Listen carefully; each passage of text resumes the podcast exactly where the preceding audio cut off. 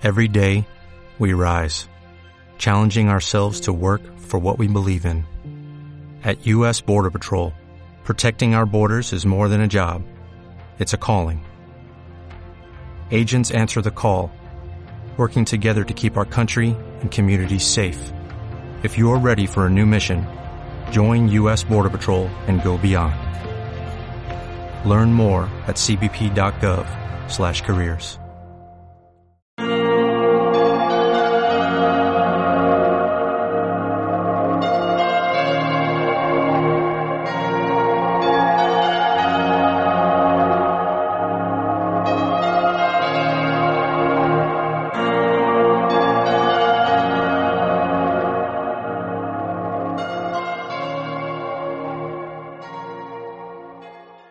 mito de la caverna, como popularmente se lo conoce, o alegoría de la caverna, que sería seguramente más exacto, es un celebérrimo texto filosófico escrito por Platón y forma parte del capítulo o libro séptimo de la República, de su obra maestra. Mm, Platón nunca escribió un texto titulado El mito o la alegoría de la caverna, es únicamente el comienzo de un capítulo de una obra mucho más extensa. Y este mito o alegoría lo que nos propone es una metáfora tremendamente gráfica acerca de la propia condición humana, eh, que, en qué consiste nuestra vida, en qué consiste, en qué consiste nuestra vida en común fundamentalmente, no tanto como individuos, sino como parte de un colectivo, además eh, eh, como parte de una comunidad que tiene una determinada organización política. Todos estos elementos aparecen en el mito de la caverna que a la vez, a la vez que ofrece esa metáfora, es un perfecto resumen, una síntesis de las principales ideas de la filosofía de Platón, tanto en el aspecto metafísico, es decir, a la hora de describir la realidad, como en el aspecto noseológico, o sea, a la hora de hablar de nuestro conocimiento de dicha realidad. Y, bueno, como decía, incluye además elementos que podríamos llamar sociopolíticos. Un texto muy interesante, muy completo, muy denso, tremendamente denso, cuya lectura en un principio puede resultar difícil a alguien no familiarizado con la filosofía o no familiarizado con, la obra de Platón. Vamos a intentar exponerlo de una forma muy didáctica y muy sencilla. Y empecemos por aclarar esto precisamente, ¿no? algo que está ya en el, en el título, en la denominación que le damos a este, a este fragmento de la República, eso de mito, de la caverna, alegoría de la caverna. Eh, la filosofía nace como el paso del mito al logos, precisamente, como una ruptura con el mito, ¿no? Eh, y, Platón, sin embargo, es un filósofo que recurre frecuentemente al, mito a la hora de exponer sus teorías. Lo hace en este caso a la hora precisamente de ofrecer este gran resumen de lo que es su teoría de la realidad y su teoría del conocimiento. ¿Por qué hace esto Platón? Bueno, es muy sencillo, recurre al mito como una forma de exposición didáctica, eh, divulgativa, casi podríamos decir. Hay que tener en cuenta que eh, la obra de Platón se dividía en unos textos eh, exotéricos, unos textos, insisto, de naturaleza divulgativa que Platón escribía para ser leídos por un público en general interesado por la filosofía, pero luego tenía unos textos eh, esotéricos, no hay que entender esto en un sentido ocultista, por supuesto, eh, textos esotéricos en el sentido de que eran unos textos reservados para sus alumnos en la academia, en la escuela, casi habría que decir en la universidad que Platón fundó en Atenas. Eh, esos textos esotéricos se han perdido. Los que conservamos son precisamente los exotéricos, los divulgativos, a los que dio forma literaria de diálogos. La República es un gran diálogo entre Sócrates y una serie de interlocutores. En principio un diálogo acerca de la justicia, sería por tanto un, una obra fundamentalmente política, La República, el título ya dice algo en ese sentido, pero realmente es una obra que toca todos los aspectos de la filosofía platónica, una obra tremendamente eh, compleja y concretamente en este famoso pasaje, en este libro séptimo, pues eh, viene a hacer un resumen de los aspectos más técnicos, más complicados de su filosofía. El capítulo séptimo sigue al, bueno, sigue al sexto, evidentemente, que es conocido, tiene también un sobrenombre, ese capítulo sexto es el que ofrece el símil de la línea.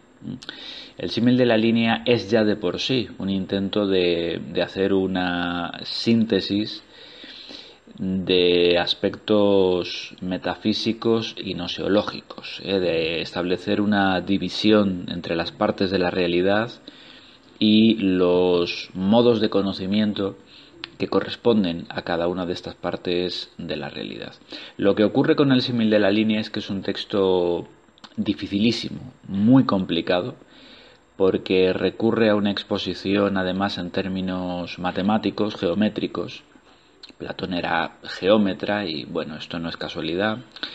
Y, el texto resulta tan arduo, tan difícil, que cuando concluye ese pasaje del diálogo protagonizado por Sócrates, este eh, pregunta a sus interlocutores si le han entendido, vienen a decirle que, no, que les cuesta mucho seguirle. Es decir, que, que el lector de la República difícilmente podría seguir a Platón y Platón así lo asume y por tanto pone en boca de Sócrates, ¿no? le hace decir, bueno, eh, os voy a explicar esto de un modo más sencillo, no os preocupéis, vamos a recurrir a una especie de, de fábula. ¿no? Y comienza este capítulo séptimo, el mito de la caverna, y es donde, bueno, pues transcurre toda esta historia, este mito, entre comillas, que hay que entender en este sentido pedagógico, didáctico, divulgativo. ¿De acuerdo? No perdamos nunca esto de vista. Es un intento sencillo de explicar algo muy difícil. Como los cuentos para niños que tienen una moraleja, bueno, pero en este caso no se trata de, una moraleja, se trata de una enseñanza teórica, una iniciación a una enseñanza teórica. Y tan bien le sale a Platón que, bueno, pues el mito de la caverna es uno de esos pocos textos de la historia de la filosofía que bueno se consideran una, una, puerta de entrada privilegiada a, a las eh, preocupaciones filosóficas, una forma de iniciación del lector o del estudiante en la filosofía, ya sea en un sentido muy iniciático, simplemente mostrándole estas metáforas que vamos a ver a continuación y diciéndole, bueno, en eso consiste nuestra vida, esta es una buena comparación con nuestra vida, ya sea profundizando más en los aspectos teóricos que están simbolizados por cada uno de dichos elementos, que es lo que, bueno, aquí vamos a intentar eh, aclarar. ¿Vale?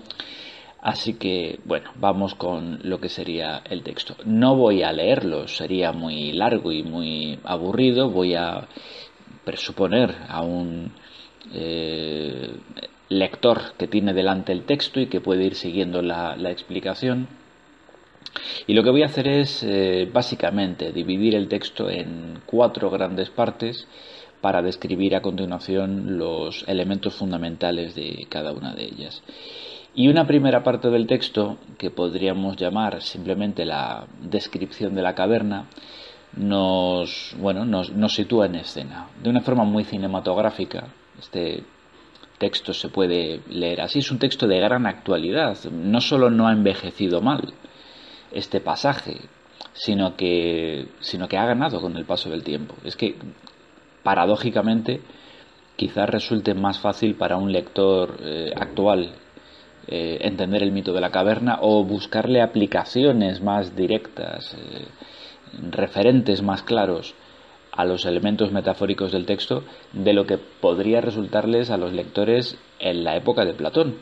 Es lo que tienen los clásicos, que que envejecen muy bien, que van ganando con el tiempo, como los buenos vinos, no se quedan viejos o desfasados. Y de hecho, algunas comparaciones que haré, algunos referentes que introduciré, son claramente actuales. No debe chocar esto, ¿no? En una lectura de un filósofo del siglo IV antes de Cristo, en realidad, porque lo que valía en esa época, si es de interés para nosotros, tiene que valer en la nuestra. Por tanto, las comparaciones que voy a hacer no solo no me parecen descabelladas, sino que me parecen muy pertinentes. ¿De acuerdo? Bueno, en esta primera parte, la descripción de la caverna, eh, si esto fuera una película, digamos que habría un, un traveling, un movimiento de cámara que haría un recorrido lateral y nos iría mostrando el escenario donde va a transcurrir la historia. Todavía no hay historia, toda historia necesita un planteamiento, un nudo, desenlace, ¿no? Hay siempre las diferentes partes de una trama, de una acción. Tiene que haber protagonistas, evidentemente. Las historias que más nos gustan son, además, las que tienen antagonistas, las que tienen malos, que plantean dificultades a los, a los buenos. Y, bueno, eh, ya veremos cuánto hay de eso aquí pero todavía no tenemos protagonista, todavía no ha empezado la acción, esto es simplemente ese movimiento de cámara, decía, que viene a mostrarnos dónde va a ocurrir lo que va a ocurrir. Y, ese escenario es la caverna, una gruta muy profunda, una gran caverna abovedada, eh, que tiene una ligera pendiente y un desnivel importante entre dos eh, partes mm, claramente diferenciadas, además de una escarpada rampa de salida al exterior. Eh, esa rampa, bueno, eh, digamos que todo el, todo el conjunto de la pendiente, de la inclinación que encontramos en las dos partes de la caverna y en la rampa de salida son muy importantes, también en el exterior incluso son muy importantes, tenemos que tenerlas muy en cuenta, ¿vale? Porque Platón va a jugar con estos elementos simbólicos en todo momento, si los perdemos de vista no nos enteramos de nada. Eh, lo que va a ocurrir en el mito de la caverna es eh, un, un viaje, un viaje iniciático, una historia arquetípica es la de el personaje, el protagonista que tiene que emprender un viaje que lo transforma. Eso es lo que va a ocurrir aquí, un viaje en el que consiste la adquisición del conocimiento. Quien quiera que sea nuestro protagonista, lo veremos enseguida, eh, irá recorriendo, atravesando una serie de formas de sabiduría cada vez más complicadas, cada vez más arduas, eh, tendrá que ir enfrentándose a una serie de dificultades y venciéndolas. Pero bueno, en todo momento lo que va a ocurrir es que tenemos un recorrido que va desde lo más profundo hasta lo más elevado. Es una ascensión, una elevación en el conocimiento. ¿eh? Eso por un lado. Y a la vez, por otro lado, es un recorrido que va desde la oscuridad hasta la luz. ¿Vale? Repito, un viaje desde lo más profundo a lo más elevado y a lo largo de esa ascensión, de ese recorrido, vamos a ir ganando en luminosidad.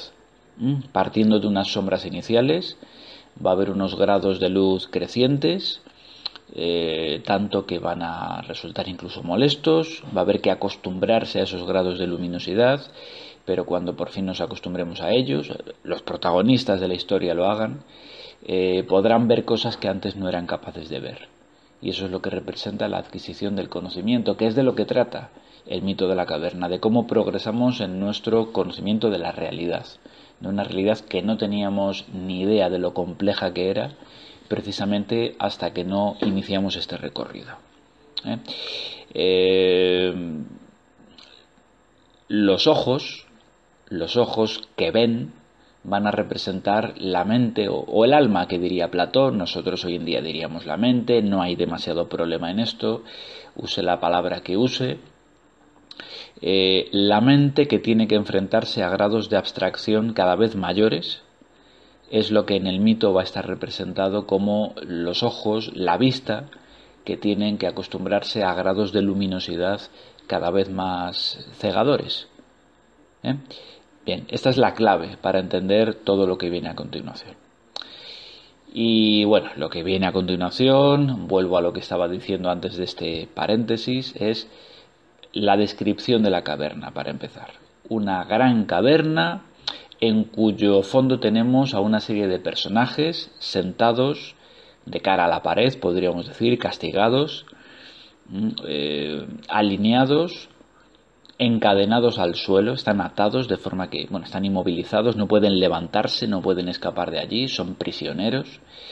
Eh, no solo están encadenados al suelo, sino que tienen unos hierros en torno al cuello que les impiden girar la cabeza alrededor, no pueden ver lo que tienen al lado o detrás, tienen que estar permanentemente mirando hacia el frente y lo que tienen al frente es eh, el fondo de la gruta, la parte más profunda y por tanto la parte más oscura. ¿Mm? Esa es su vida. Unos prisioneros encadenados en el fondo de una caverna mirando las sombras sobre el fondo de esta. Y esas sombras vienen de detrás de ellos, vienen de su espalda, porque dentro de la caverna tenemos un nivel que está un poco más elevado, y sobre el que además hay un pequeño muro, eh, una separación, de algún modo un tabique, las distintas traducciones dicen distintas cosas, y detrás de él hay otros personajes que están de pie y no están encadenados, que van pasando a lo largo de ese muro, eh, en, la, en el esquema que muestro en pantalla, pues bueno, vendrían hacia nosotros o se alejarían de nosotros. Y llevan sobre sus cabezas unas, unas figuras, unas figuras bidimensionales, planas, unos recortes en madera o piedra, dice el texto. De modo que cuando uno de estos personajes que camina a lo largo del muro, perpendicular a la imagen, eh, pasa por delante de una hoguera que hay detrás, de una fogata que es la única fuente de luz en toda la caverna, la luz que permite que se vea algo dentro de esa caverna. Cuando pasan por delante, eh, el fuego proyecta la sombra de ese objeto que llevan sobre la cabeza, la proyecta contra el fondo de la gruta, contra el fondo de la caverna, y durante un instante es lo que va a pasar por delante de los ojos de los prisioneros, de los encadenados. Distintos personajes van pasando por encima, por detrás, mejor dicho, de ese muro, se suceden los unos a los otros llevando diferentes figuras encima de la cabeza y a medida que van pasando por delante de, de esa especie de objetivo, de esta especie de cámara primitiva que describe Platón aquí, esta especie de como de cine, ¿no? de un, teatro de sombras chinescas, pero que parece una especie de cine primitivo, ¿no? Pues los proyectores de la imagen están, están eso, están eh, proyectando sobre una pantalla que es el fondo de la caverna la sombra de diferentes objetos. Y ese es el show, ese es el espectáculo, y nunca mejor dicho, por cierto, lo del espectáculo, del que están disfrutando, bueno, que están contemplando los prisioneros en el fondo de la gruta, en diferentes imágenes que van sucediéndose eh, por delante de su campo de visión. Eh, cuando el objeto en cuestión emite algún ruido, por ejemplo, si se tratara de la figura, ¿no? de la figura plana bidimensional de un perro, por ejemplo, ¿no? pues, pues ladrarían. Y, el eco, el eco de esas voces que vienen de detrás del muro, rebotaría también contra el fondo de la caverna y sería lo que escucharían los prisioneros. Así que verían la sombra de un perro, escucharían el eco de esos ladridos hechos por estos enigmáticos personajes que pasan por encima. Y esa es la vida de los prisioneros. ¿eh? Unos encadenados en el fondo de una caverna, eh, contemplando sombras y escuchando ecos. Unos prisioneros que además, eh, esto es fundamental, no saben que están en una caverna, no saben que existe un exterior, porque como dice el texto al empezar, han nacido allí abajo. No, no, es que hayan sido apresados en algún momento, llevados allí abajo y encadenados, es que han nacido en la caverna, desde la infancia han sido encadenados, llevan toda la vida contemplando este, esta emisión, esta retransmisión, de modo que no conocen otra cosa, no tienen con qué comparar. Así que la caverna es para ellos simplemente el mundo, la realidad. ¿eh? Y estar allí todos encadenados los unos al lado de los otros, eh, dándose con el codo y hablando entre ellos acerca de lo que ven y oyen de esas sombras y esos ecos, pues eso es la vida en sociedad, eso es la cultura. Esa es, esta es la metáfora de nuestra vida, la metáfora de la condición humana que nos propone Platón, que es ciertamente muy lóbrega, muy, muy triste, ¿no? Eh, somos nosotros, porque esos prisioneros somos nosotros. Somos prisioneros encadenados en el fondo de una cueva, eh, discutiendo, hablando todo el día acerca de sombras y ecos. Esa es nuestra vida, simplemente. Algo tan frío, triste, ¿no? tan, tan gris como plantea este mito. Eh, estamos encadenados y ni siquiera sabemos que estamos encadenados, porque nunca hemos estado libres y alguien que nunca ha disfrutado de la libertad pues no sabe lo que es, eh, no sabe que la esclavitud es esclavitud. Del mismo modo que no saben que la caverna es una caverna. Eh, no se dan cuenta de que llevan cadenas porque para ellos resultan lo más natural del mundo. No son capaces de reparar en ese hecho. Unas cadenas que representarían la ignorancia, la ignorancia de su propia ignorancia, el hecho de que no se dan cuenta de que ellos no son capaces de pensar en que son prisioneros encadenados en el fondo de una caverna. Bien, por detrás de ellos pasan estos otros personajes, detrás tenemos esa hoguera, esa fuente de luz que permite que haya sombras, y luego tenemos la escarpada y resbaladiza rampa de salida al exterior, la boca de la caverna que da al, mundo exterior, donde ya tenemos el cielo al raso, al descubierto, y, otra fuente de luz distinta, ¿no? el sol en este caso. No una luz artificial, la de una hoguera, es decir, no un entorno cultural como es la caverna, sino una luz natural, la del sol. ¿eh? El exterior representa, bueno, podríamos decir que es la naturaleza, pero esto es simbólico, por supuesto, no representa la naturaleza, representa la auténtica realidad contrapuesta a la de la caverna.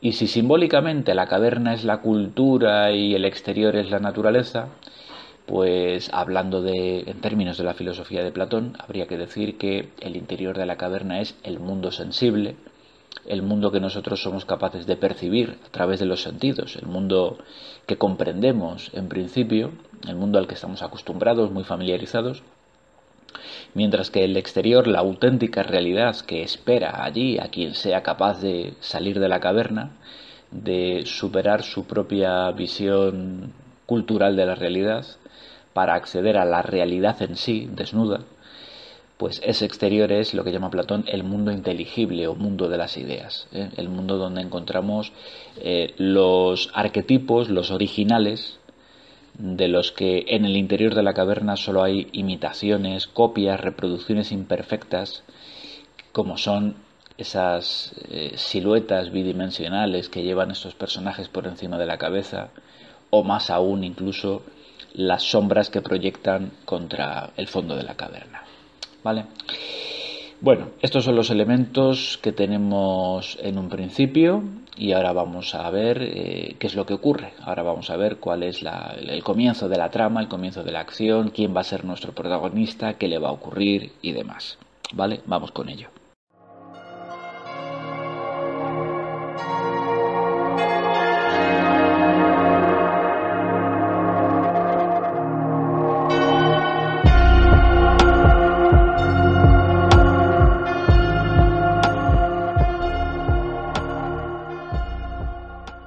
El texto plantea esta situación. ¿Qué pasaría si desatáramos, si, o mejor dicho, si desencadenáramos a uno de estos prisioneros, a uno cualquiera en principio, da igual. ¿eh? Se supone que allí hay mucha gente, no uno solo como aparece en el esquema, evidentemente, están alineados en una especie de cine, eh, muchas hileras, con muchas filas, ¿eh? unos al lado de otros, en paralelo.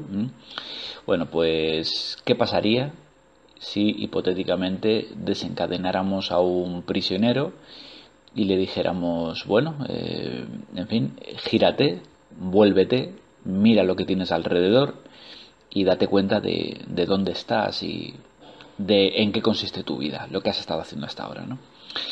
¿Qué pasaría si se diera esa situación? Y lo que nos dice Platón, y lo que cabe esperar, claro, es que, bueno, eh, pues lo que pasaría es que eh, nuestro prisionero, convertido ahora en protagonista de la historia, eh, al ser liberado de los hierros, de las cadenas y, al ser obligado a girarse hacia atrás, lo cogemos de los hombros y le decimos, gírate, date la vuelta pues se sentiría muy extrañado, se sentiría desorientado, perdido, porque lleva toda la vida en esa misma postura, lleva ahí sentado con los hierros, mirando el fondo de la gruta sin poder girar el cuello a los lados, lleva así toda su vida y de repente se sentiría muy muy raro si se viera libre de la carga de esas cadenas y tuviera que mirar en una dirección a la que no está acostumbrado a mirar, ¿no? Si de repente descubriera que la realidad tiene más dimensiones de las que él pensaba. Porque, por supuesto, nuestro prisionero, contemplando sombras y escuchando ecos, pensaba que ya conocía la realidad, que esas sombras y ecos eran la realidad y que no había nada más que conocer, que él sabe tanto como cualquiera de todo. Y de eso habla con sus compañeros de la caverna con el resto de encadenados. ¿eh? Opinan acerca de todo creyendo que sus opiniones son un conocimiento fundado y suficiente de las cosas, porque las cosas para ellos son las sombras. Pero si de repente desencadenáramos a uno de ellos y lo hiciéramos girarse, ¿qué le pasaría? Pues lo que le pasaría es que sus ojos están tan acostumbrados a las sombras, a la oscuridad, que al mirar en dirección contraria, al mirar eh, volviéndose 180 grados hacia atrás, pues de repente la luz que procede de la hoguera, esa luminosidad mayor, lo cegaría. Los ojos le dolerían, le llorarían, sentiría algo que, no ha sentido nunca, unas eh, nuevas sensaciones, unas nuevas percepciones, se quedaría cegado durante un rato y, eso le resultaría muy desagradable. ¿Y cuál sería su reacción natural? Natural, querer volverse de nuevo a la postura en la que ya estaba, querer sentarse, darse la vuelta y mirar hacia las sombras, porque es lo que ya conoce, es lo que le resulta familiar y es lo que va a querer seguir haciendo, no algo que le resulta molesto, doloroso, que lo desorienta, que le supone un esfuerzo, sino aquello, en fin, a lo que está perfectamente acostumbrado y que le resulta fácil y gratificante incluso. Pero como dice el texto, hay, que obligarle, ¿no? no podemos permitir que se gire de nuevo y vuelva a las sombras, hay que obligarle a que mire en esa dirección por molesto o doloroso que le resulte hasta que sus ojos se acostumbren a la luz, hasta que empiece a discernir formas y, eh, en fin, eh, dejen de llorarle los ojos y por fin empiece a, ver lo que hay ahí, ¿no? Y entonces verá que hay un muro y llegará a atisbar que por encima o por detrás de él están pasando unos personajes y que por encima de sus cabezas llevan unas figuras y cuando consiga enfocar, cuando consiga ver bien esas figuras, se dará cuenta de que hay una similitud entre las sombras que él contemplaba sobre el fondo de la gruta y esas figuras. ¿eh? Y, bueno, entonces habremos dado un paso, habremos dado un importante paso en el conocimiento. Y es que nuestro prisionero se dará cuenta de que lo que tomaba por real no lo era tanto, que era una especie de reproducción o de copia limitada de eso que ahora empieza a ver por vez primera en su vida. ¿no? Y este no es todavía el verdadero conocimiento, por supuesto, porque el verdadero conocimiento no va a estar dentro de la caverna, estará fuera de ella. ¿no? El verdadero conocimiento de la auténtica realidad eh, solo nos aguarda en el exterior. Pero por lo menos nuestro personaje habrá dado un paso fundamental, que es el de empezar a plantearse si todo lo que ha tenido siempre por real no lo es. ¿eh? Y sería ese momento también eh, ejemplificado por la frase de Sócrates, ¿no? de solo sé que no sé nada, ¿no? cuando empezamos a plantearnos eso precisamente, cuando comienza el momento en que relativizamos todo aquello que teníamos por seguro, el momento del escepticismo, de la duda, de la desconfianza, que, que, no es conocimiento, evidentemente, pero que es el punto de partida imprescindible para todo conocimiento, dudar de aquello que creíamos que lo era, que creíamos que era cierto. Y por tanto, si dudamos de su veracidad, pues eh, buscar, buscar algo que lo sustituya, buscar una verdad que ocupe el lugar que ha quedado vacío, que ha quedado vacante por esas dudas que ahora nos asolan. ¿no? Así que bueno, es un proceso costoso, evidentemente, que supone enfrentarse a esfuerzos que antes no acometíamos. Va a haber una resistencia, pero quien quiera que haya desatado al prisionero, eh, ya veremos al final quién ha desatado a nuestro prisionero. Os decía antes que, bueno, nosotros, ¿no? Pero bueno, ¿y quiénes somos nosotros? Que vemos esto desde fuera, que sabemos que la caverna es una caverna. ¿eh? Eh, bueno, tendremos que ver esto al final.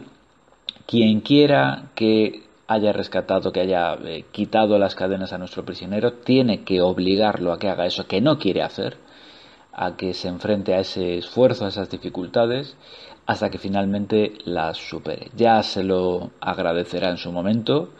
Solo cuando conseguimos ver cosas que antes no veíamos, entonces podemos agradecer a quien nos ha obligado a mirarlas mientras que al principio seguramente lo detestábamos.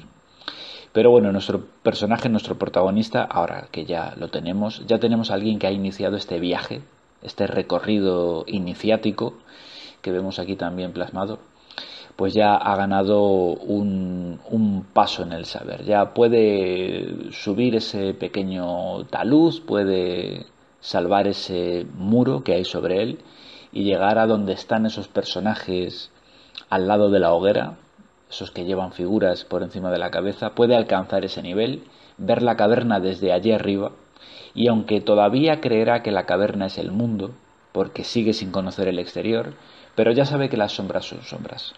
Eso que se ha ganado. Esto en términos estrictos de la filosofía platónica, esto es la doxa, esto es la opinión. Todo lo que corresponde al mundo sensible, a la caverna, es doxa. Por tanto, tenemos gente que opina, que, habla sin saber acerca de las cosas, que habla acerca de eh, copias, reproducciones limitadas, imperfectas de la realidad. Lo que pasa es que, bueno, antes estábamos viendo una sombra sobre el fondo de la gruta, difuminada, sin ningún tipo de detalle, y ahora ya vemos la figura, el recorte bidimensional que estaba produciendo esa sombra. Una figura un poco más nítida, un poco más precisa. Sigue siendo una figura bidimensional, plana, sin detalles, pero por lo menos tiene ese componente de nitidez que no tenían las sombras. Hemos pasado dentro de la opinión de lo que llama Platón la conjetura a la creencia. Hemos pasado de eh, lo que en griego es eh, eikasia a pistis. Una opinión, sigue siéndolo, pero una opinión más fundada, con algún tipo de indicio, con algún tipo de dato a su favor. No es todavía un conocimiento sólido, demostrado, argumentado, eso nos espera fuera de la caverna, pero por lo menos ya tenemos más razón cuando decimos lo que decimos, o sea, en términos del mito de la caverna, ya vemos con un poco más de claridad las cosas. ¿Vale? Pero ahora la historia se va a repetir. Esta historia, insisto, en el componente simbólico, alegórico de todo esto, ¿no? Eh, Platón nos está contando el, viaje arquetípico, el viaje que cuentan todas las buenas historias, ¿no? el mito de la caverna, en el fondo, bueno, no es tan emocionante seguramente, no tiene tanta acción, tanto desarrollo, pero, pero nos cuenta la misma historia que nos puede contar cualquiera de las grandes historias mitológicas, eh, clásicas o, contemporáneas. Eh, podríamos asimilarlo con bueno, con un referente que vamos a ver que se nos repite más adelante, podríamos asimilarlo con la Ilíada, ¿no? Pero podríamos asimilarlo con El Señor de los Anillos o Star Wars, eh, Harry Potter o cualquiera de estas historias, ¿no? El, el, viaje del héroe, como lo llamó Joseph Campbell, el viaje iniciático al que en el fondo todas las grandes narrativas recurren, ¿no? Y es que siempre hay un protagonista, un personaje central, que es eh, en principio una persona cualquiera que forma parte de una comunidad, que vive en un mundo que tiene por real, por normal, cotidiano, rutinario. Eh, pero un buen día algo viene a alterar esa rutina, esa normalidad, y es que aparece alguien que la rompe, aparece alguien que libera al personaje, aparece alguien que le dice que tiene que emprender un viaje a otro sitio eh, y que tendrá que enfrentarse a unas dificultades. Eh. Es decir, que aparece siempre la figura del, la figura del mago, podríamos decir, o del maestro, ¿no? Aparece un, un Gandalf, un Obi-Wan, un Dumbledore, el que quiera que sea, ¿no? Aparece alguien que dice Matrix, Matrix que es eh, una versión también del mito de la caverna, aparece Morfeo, ¿eh? en este caso. Aparece alguien dotado de un conocimiento mayor que el protagonista, que no le revela mucho de lo que va a ocurrir, pero le dice que tiene que iniciar ese viaje. Y siempre pasa lo mismo, invariablemente, ¿no? Lo que le ha ocurrido a nuestro personaje en la parte que acabamos de comentar, que el protagonista se resiste a emprender ese viaje, no quiere hacerlo. Suena, suena peligroso, suena difícil, eh, cansado, tedioso, prefiere quedarse haciendo lo que está haciendo. Contemplando sombras y escuchando ecos, viviendo tranquilamente en su eh, mundo eh, cotidiano, familiar, ¿no? Esto que ahora llaman los cursis, en su zona de confort. Prefiere quedarse allí, pero bueno, eh, finalmente tendrá que asumir el viaje, tendrá que emprenderlo. El texto dice que tenemos que obligarle a que lo haga. En las eh, diferentes versiones de esta narrativa normalmente ocurre algo desastroso que obliga al personaje a emprender el viaje, ¿no? siempre hay la, muerte de los padres o de los tíos o, algo así que hace que nuestro personaje tenga que asumir su responsabilidad y emprender el camino y a partir de ahí empezará a enfrentarse a todas estas dificultades, ¿no? Bueno, pues tengamos esto en cuenta porque es lo que está ocurriendo aquí y de nuevo, de nuevo ocurre otra vez lo mismo, es que cuando ya tenemos a nuestro personaje liberado en esa segunda parte de la caverna más elevada eh, de este lado del tabique, eh, acostumbrado ahora a la luz del fuego, que ya es capaz de mirar directamente sin que sus ojos se cieguen y le duelan, acostumbrado a ver esas figuras que llevan estos personajes por encima de la cabeza, cuando por fin está acostumbrado a esto y cree que ya sabe todo lo que tiene que saber, dice el texto, ¿Y si lo sacáramos a rastras de la caverna? ¿Y si lo obligáramos a que eh, saliera al exterior eh, y se enfrentara a ese mundo al descubierto, mm, a ese mundo fuera del gran techo abovedado de la caverna? ¿Qué, qué pasaría? ¿Qué pasaría entonces?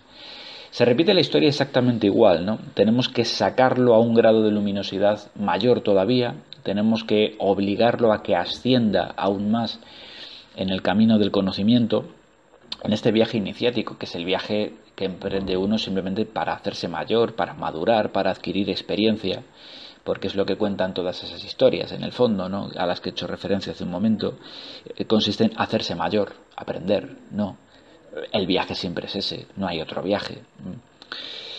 ¿Qué pasaría si lo obligáramos? Y bueno, pues que de nuevo se resiste, se resiste a salir porque entra mucha luz por esa boca de la cueva, una luz cegadora como, las como es la del sol, mucho más intensa que la de la hoguera.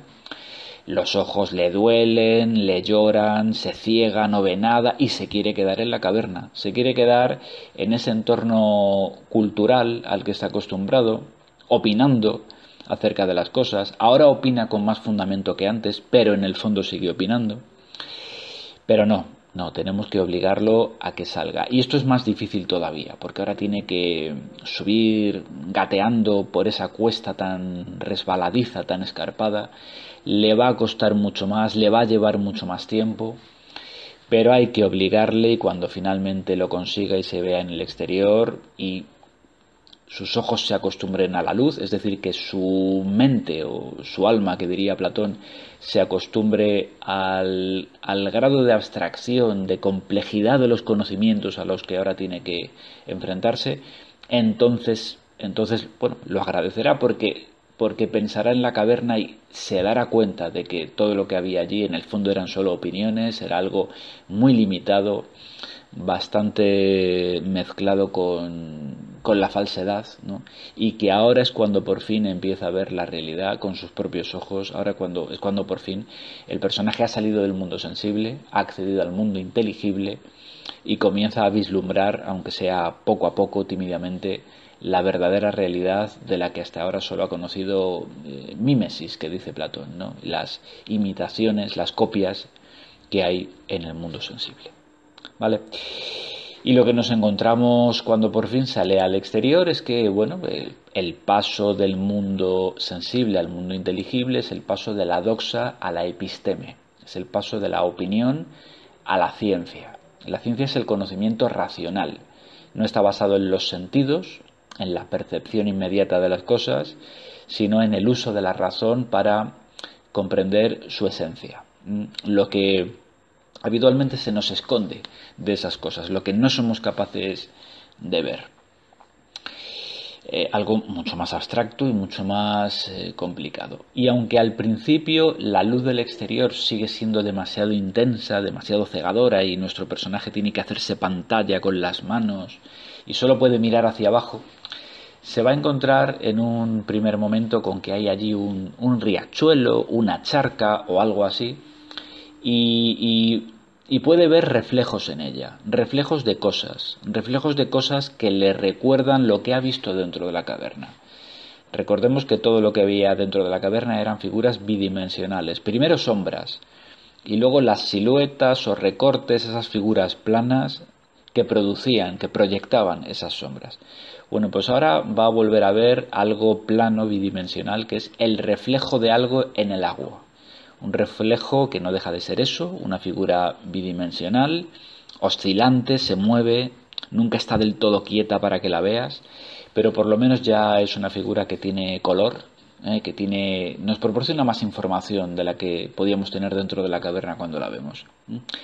Esto representa en términos de Platón, aunque aquí no quede tan claro y no sea tan importante, pero bueno, esto es el saber demostrativo, el primer paso dentro de la episteme, de la ciencia. El saber demostrativo, la eh, dianoia, que Platón básicamente eh, eh, identifica con el saber matemático, con la utilización de las matemáticas como paso previo para el conocimiento absoluto. una preparación intelectual, una especie de gimnasia mental, en este caso óptica, ocular, permite que nuestros ojos se acostumbren a una luz mayor todavía que aún está por, por, alcanzar. Eh, bueno, una dificultad eh, mental preparatoria para un tipo de esencias, de realidades más complejas todavía que las matemáticas según Platón. Él pone algo por encima de las matemáticas. Nosotros hoy en día seguramente no lo haríamos, pero bueno. Y ese algo es lo que verá en un siguiente momento cuando nuestro protagonista con una eh, con unos ojos ya, una, una visión ya eh, acostumbrada a la luz del exterior, a la luz del sol, consiga saltar ese riachuelo o charca y ya del otro lado, habiendo alcanzado eh, el techo del saber, o casi, sea capaz de ver cuál era el objeto que estaba proyectando, gracias a la luz del sol, ese reflejo sobre el agua. Y ese reflejo, eh, ese objeto que proyecta ese reflejo en el agua, le recordará al reflejo en el agua y a la figura, a la silueta, recorte bidimensional que llevaban aquellos personajes por encima de la cabeza y la sombra que éstas proyectaban contra el fondo de la caverna. Se parece, tiene un aire, ¿eh? pero tiene un nivel de detalle mucho mayor. Y ahora ya sí que es un objeto tridimensional, es algo que puede tocar, que puede coger, que puede girar y puede ver desde todos los ángulos, es decir, que le proporciona un conocimiento exhaustivo. Hasta ese momento tenía que conformarse con la perspectiva, el punto de vista, el ángulo que se le presentaba. Ahora ya puede escogerlo él. Puede tocar ese objeto, girarlo. Imaginemos que es una estrella tridimensional que él puede coger con las manos, eh, puede girarla, puede ponerla del revés, puede, en fin, puede tocarla, arañarla, puede morderla todos los datos que podamos llegar a tener de ese objeto ahora están al alcance de su mano, es decir, al alcance de su mente. ¿Eh? No olvidemos nunca que esto es metafórico y que estamos hablando del conocimiento intelectual. Eh, ahora por fin nuestro protagonista tiene un acceso pleno, absoluto, inmediato, mental, racional, a, esa realidad de la que hasta ahora solo veía diferentes tipos de reflejos, copias, imitaciones, reproducciones, siempre planas, siempre limitadas, nunca le daban toda la información, ahora por fin la tiene. Y este objeto, estos objetos que por fin puede tocar, ¿eh? que por fin puede aprender, y no es casualidad que esa palabra con H intercalada significa ambas cosas, esos objetos son las esencias, los arquetipos de las cosas, es decir, esos objetos son las ideas, las ideas que dan nombre a la teoría de las ideas de Platón, al mundo de las ideas de Platón, que es este exterior de la caverna. Nuestro protagonista ha conseguido un conocimiento pleno de la realidad. De cada tipo de objeto dentro de la caverna, caverna veían pasar eh, por esa especie de cine primitivo, los prisioneros veían pasar muchos objetos distintos y escuchaban muchos ecos distintos eh, que se correspondían a esos objetos que pasaban por encima de su cabeza desfilando estos personajes detrás del muro. Bueno, pues fuera cual fuera el, el objeto, una estrella, un perro, un árbol, una persona, lo que fuera, ahora por fin tiene el objeto original nuestro personaje a mano y puede examinarlo, comprobarlo desde todos los puntos de vista. ¿Mm? Ha superado esas limitaciones culturales que había dentro de la caverna y ahora tiene el conocimiento eh, natural pleno de la cosa. Ha salido del mundo sensible, puede comprender la realidad que es el mundo inteligible.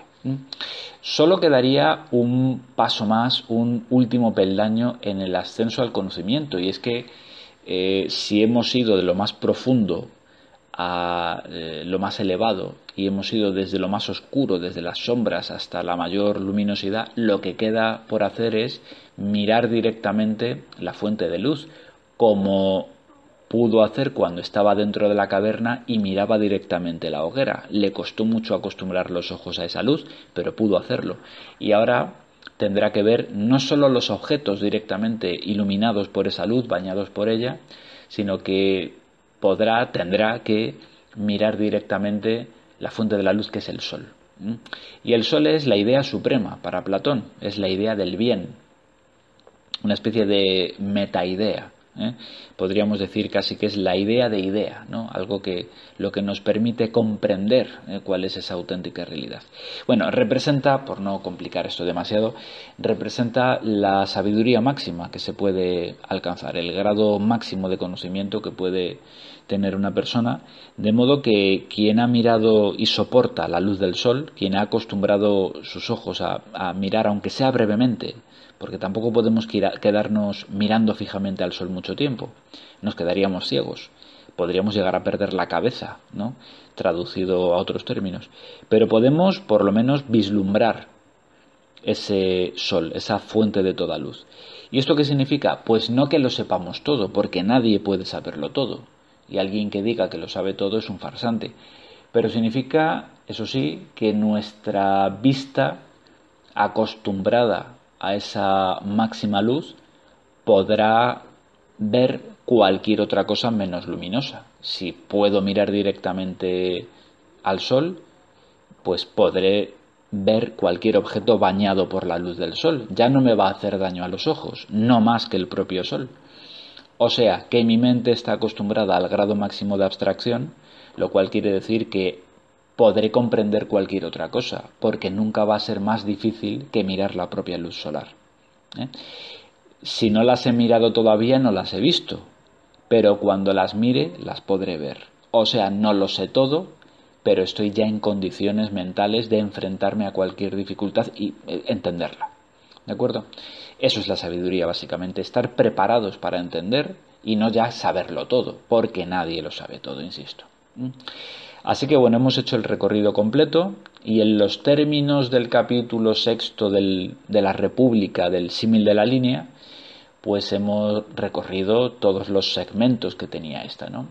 Dentro de la doxa, es decir, dentro de la caverna, que representa el mundo sensible, hemos pasado por la conjetura y la creencia, eicas y pistis, y ahora ya en el exterior, en el mundo inteligible, donde nuestro grado de conocimiento es la episteme, hemos pasado por el saber demostrativo y ahora por fin hemos alcanzado el saber intuitivo, el saber directo y máximo de la realidad, para el cual es condición necesaria haber pasado por todas las fases anteriores, no hay atajo posible.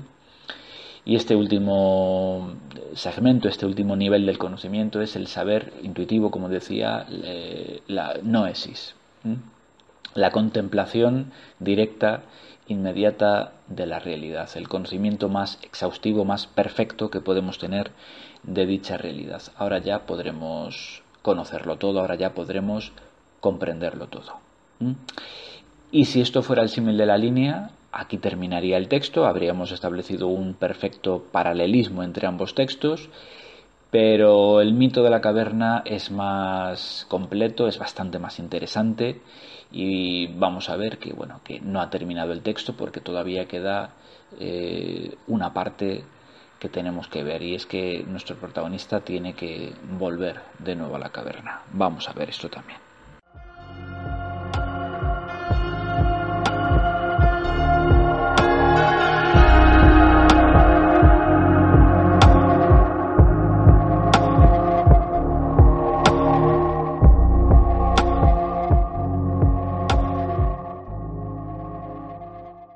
¿Cómo podríamos llamar a nuestro protagonista ahora que ha llegado a la parte más eh, elevada y luminosa, ahora que ha llegado a la culminación del saber? Bueno, pues esto es un filósofo. Eh, para Platón, desde luego, eh, aquel que culmina este recorrido, este viaje iniciático es el filósofo. Que no es que haya podido llegar hasta el final y conocer la auténtica realidad porque sea un filósofo, ¿eh? sino que es filósofo porque ha podido hacer eso, que no es lo mismo. ¿De acuerdo? Solo quien ha conseguido habituar su mirada al grado más alto de luminosidad, es decir, solo aquel que ha preparado su mente para el grado más alto de abstracción y ahora ya es capaz de comprender cualquier cosa igual o menos abstracta que esa luz del sol, que la idea del bien, merece llamarse filósofo. ¿De acuerdo? Y la cuestión es, eh, ¿le gustaría a nuestro filósofo quedarse ahí fuera y no volver a entrar en la caverna donde todo está oscuro y es tétrico y frío y húmedo? Y, y, la respuesta en principio sería, bueno, pues claro, seguramente preferiría quedarse ahí fuera, ¿no? bajo la luz del sol, viendo con sus propios ojos la realidad, es decir, comprendiendo, pensando tranquilamente lo que lo rodea, y no ofuscado por las sombras del interior de la caverna, ¿no? Pero la cuestión es que no, puede, no puede quedarse fuera. ¿eh? ¿Por qué no puede quedarse fuera? ¿Eh? Eh, una respuesta rápida y fácil, muy precipitada, sería, bueno, es que tiene que volver para contarle a los demás lo que ha visto. A ver, no tiene que volver para eso. Podría volver y no hacerlo. la cuestión es que tiene que volver sí o sí. ¿eh? ¿Y por qué tiene que volver? Porque el exterior de la caverna es el mundo inteligible. Y el mundo inteligible no es un mundo físico, no es un mundo material donde uno pueda quedarse. Es decir, ¿cuánto tiempo podemos estar en el mundo inteligible? Tanto como podamos estar pensando, concentrados, razonando, abstraídos. Pero eso nunca es demasiado tiempo. Salimos, si es que somos capaces, Salimos de la caverna un rato, nos damos un paseo por el exterior, reconocemos el terreno, vemos todas las cosas que podamos, pero al final siempre hay que volver a la caverna, es inevitable, porque nuestra vida, lo hemos dicho ya, transcurre en el interior de la caverna, porque la caverna, por triste y húmeda y fría y tétrica que sea, la caverna es nuestra vida. De modo que no cabe la opción de quedarse en el exterior. Hay que descender de nuevo forzosamente. Algo interrumpe nuestra actividad intelectual, cualquier distracción de la vida cotidiana, cualquier obligación eh, material, social, fisiológica, del tipo que sea, y volvemos a encontrarnos siempre en el interior de la caverna. Lo que pasa es que no es lo mismo estar dentro de la caverna sin haber salido nunca de ella, creyendo que todo lo que hay en ella es lo auténtico, lo real, que estar dentro de la caverna habiendo vuelto del exterior, sabiendo que todo lo que hay dentro de la caverna es una eh, limitadísima reproducción, una copia muy imperfecta de eso que hay fuera y que por tanto es algo fundamentalmente falso. Y entender esa falsedad, ser capaz de reconocerla. Son dos situaciones muy distintas. Hay dos tipos de ser humano, por tanto, los que nunca han salido de la caverna y los que sí han salido de la caverna, pero que al final viven, por supuesto, en la caverna junto a los demás, porque vivimos junto a los demás. ¿eh? Vivimos junto a esos prisioneros encadenados en el fondo. Bueno, es que son nuestra familia y amigos y conciudadanos, la gente con la que vivimos, hablamos, discutimos. ¿eh? No queda otro remedio. La cuestión es, como plantea el texto en esta eh, cuarta parte, el regreso a la caverna. Hemos visto en primer lugar la descripción de la caverna, a continuación la liberación de un prisionero, seguidamente la salida al exterior, la salida de la caverna y ahora nos queda pues esta cuarta parte que sería el regreso, el descenso de nuevo a la caverna. ¿eh? Esa caverna que por seguir con la simbología, con la rica simbología de este texto, lo que hemos visto ocurrir en las tres partes anteriores ha sido un parto, básicamente, esa caverna es un útero en el que ha nacido alguien que, bueno, por fin ha crecido lo suficiente como para ser expulsado al exterior, bajo la luz del sol. Y ahora, bueno, una vez que se ha producido ese doloroso parto, la cuestión es que hay que volver al interior, podríamos decir, ¿no? No tenemos otro remedio que, que volver a, a esa forma de vida ahora que ya hemos nacido. Hemos nacido en otro sentido, en un sentido intelectual habría que decir, ¿no? Bueno, pues tenemos que volver a esa especie de útero, a esa cavidad que es la caverna, tenemos que regresar donde transcurre al fin y al cabo esa vida nuestra, a la sociedad, a la cultura, junto a los demás, a soportar todo lo que hay que soportar allá abajo, y dice el texto, plantea Platón, que si nuestro protagonista, el filósofo, se acordara de sus antiguos compañeros de la morada, de la caverna, eh, eh, envidiaría a los más populares, a los más eh, conocidos y aclamados entre ellos, que al fin y al cabo son los que dicen cosas más interesantes acerca de las sombras y ecos. Los envidiaría y querría volver allá abajo y estar de nuevo encadenado, sentado junto a los demás o realmente consideraría que bueno que esa forma de vida es algo triste y lamentable algo a lo que no querría volver jamás y que preferiría como eh, y cita un pasaje de la, de la Odisea platónica ¿no?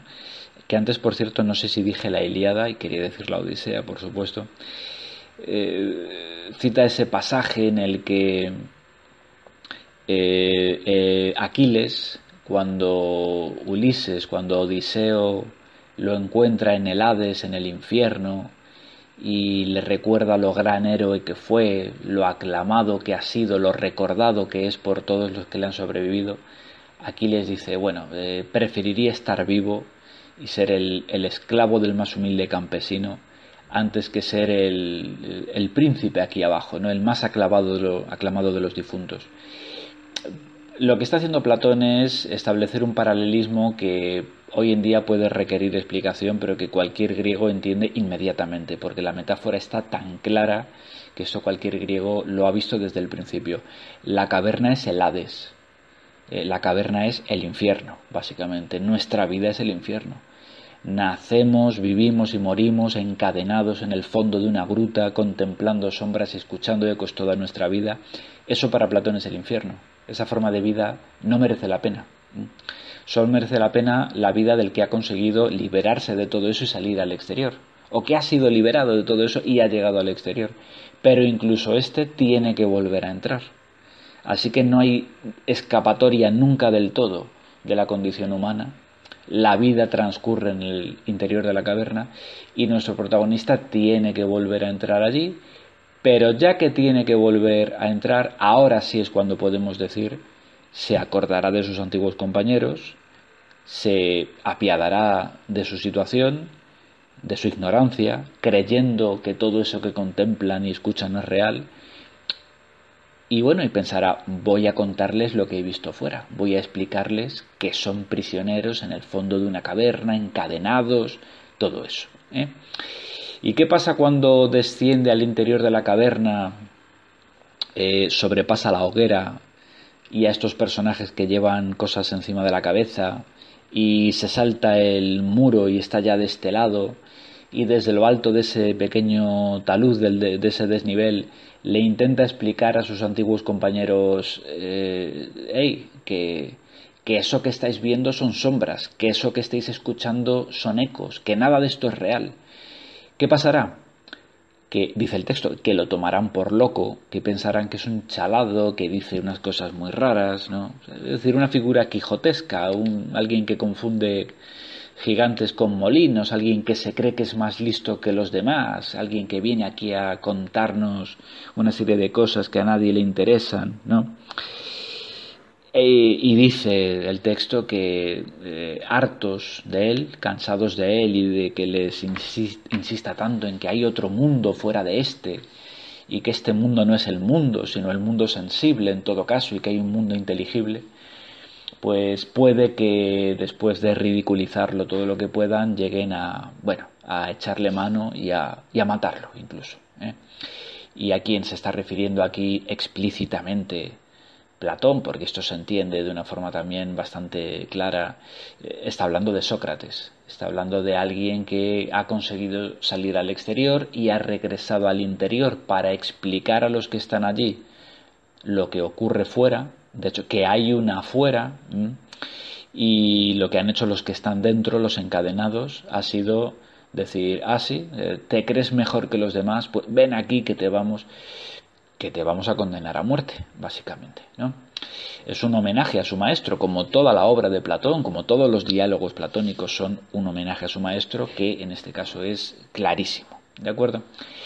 Y así podemos entender además otra cosa. ¿Quién liberó eh, originalmente a nuestro personaje para que llegara a convertirse en alguien que ha comprendido la realidad, en un filósofo? Pues otro filósofo. Es decir, otro que volvía del exterior y que eh, descendió de nuevo a la caverna para explicar a los que están dentro. Es un círculo cerrado esta historia, ¿no? Vuelve a empezar eh, precisamente, eh, o mejor dicho, termina donde empezó. quien libera a un prisionero es otro que fue liberado anteriormente, por otro que fue liberado anteriormente. Y Sócrates viene a ser el paradigma de esta figura, pero bueno, cualquiera que llegue de ese exterior lo sería, todos por igual. ¿eh? El caso es que cuando el que regresa del exterior intenta explicar a los del interior lo que ocurre, estos lo único que ven es su sombra proyectada contra el fondo de la caverna. Ellos siguen encadenados y con los hierros que les impiden girar el cuello hacia los lados o hacia atrás. Siguen viendo sombras y escuchando ecos. Y lo único que pueden ver de este personaje eh, es su sombra, que es como otras sombras que ven a menudo. Porque los que están detrás del tabique a veces llevan figuritas humanas sobre sus cabezas y proyectan esas figuras humanas y ponen sus voces y son pues aquellos personajes eh, públicos, notorios, a los que los prisioneros escuchan siempre. El presentador del telediario, podríamos decir, o el del programa de máxima audiencia, ¿no? la, la emisión, la emisión que están viendo estos telespectadores que son los prisioneros en el fondo de la caverna. Ven a muchas figuras humanas hablar, diciendo cosas distintas y nuestro protagonista que ha regresado al interior de la caverna no es más que otra de esas figuras humanas diciendo cosas, cosas que les parecen a los prisioneros más o menos iguales que las que dicen todos los demás. Así que ven su sombra, escuchan el eco de su voz rebotando contra el fondo de la caverna, no lo distinguen de cualquier otro discurso, les parece exactamente igual a cualquier otro, y en todo caso es un tío muy pesado que dice cosas que no interesan mucho. ¿eh? De modo que si se quiere hacer oír nuestro protagonista, si quiere que le entiendan, da igual lo que les cuente, no va a servir de nada. Solo le queda una opción, solo una, que es liberar a uno de ellos quitarle las cadenas, arrastrarlo al exterior, después de obligarlo a que se gire para mirar la luz de la hoguera, obligarlo a vencer todas las resistencias que va a eh, mantener eh, una y otra vez, y solo cuando esté fuera y sea capaz de ver la realidad con sus propios ojos, entenderá que la caverna es una caverna, eh, que las sombras son sombras, etcétera, etcétera, etcétera. ¿De acuerdo? Así que la historia, como decía, termina exactamente donde empezó. Solo se puede mostrar la verdad a alguien consiguiendo que ese alguien la vea por sí mismo, pero no contándosela. Hay que enseñar a mirar a los demás, pero no les puedes contar lo que ellos tienen que ver. ¿eh? Tienen que hacerlo con sus propios ojos, tienen que hacerlo con su propia mente.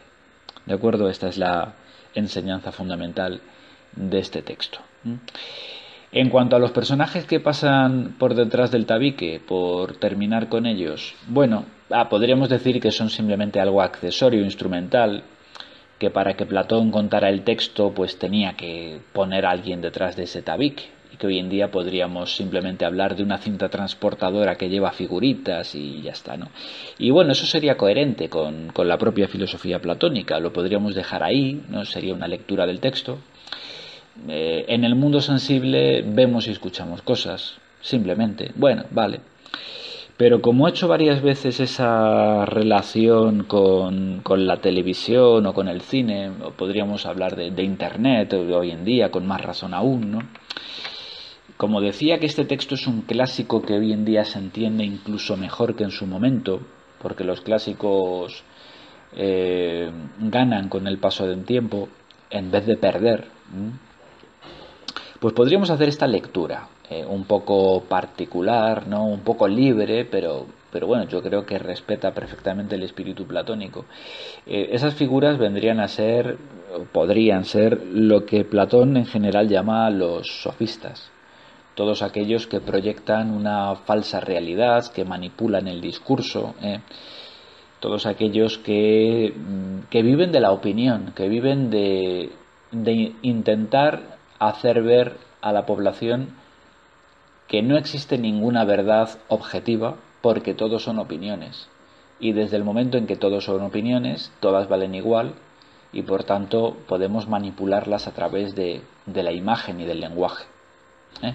En tiempos de Platón más el lenguaje, más el logos, hoy en día quizá más la imagen. ¿no?